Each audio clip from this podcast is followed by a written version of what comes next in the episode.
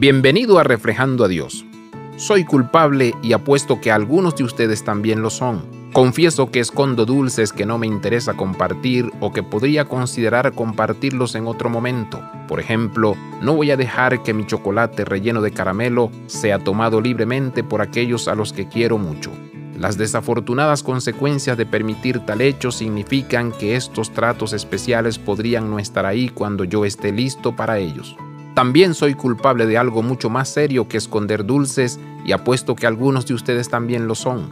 Confieso que no siempre busco oportunidades para compartir el amor de Dios o peor aún, no sigo cuando se presenta una oportunidad. Ciertamente no me guardo a propósito la bondad del amor de Dios para mí mismo, pero sucede.